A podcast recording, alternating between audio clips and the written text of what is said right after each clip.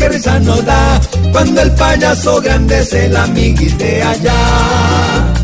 Ahora ya nos critican todo lo que hace nuestro país.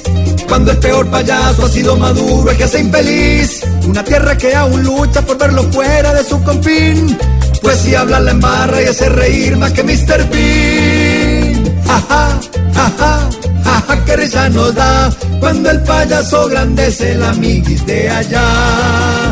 Maduro ya no iguala ni al payaso Pim Pim, más bien es campanita porque es que es tan tontín. Ja, ja, ja, ja, ja, ja, ja. Destruyéndoles una ayuda que recogieron por su nación. Ya de payaso y burro pasó a ser el papel de Nerón. Ya no es ese maduro que era dulce y medio pintón. Se ha madurado tanto que ya está oliendo a putrefacción.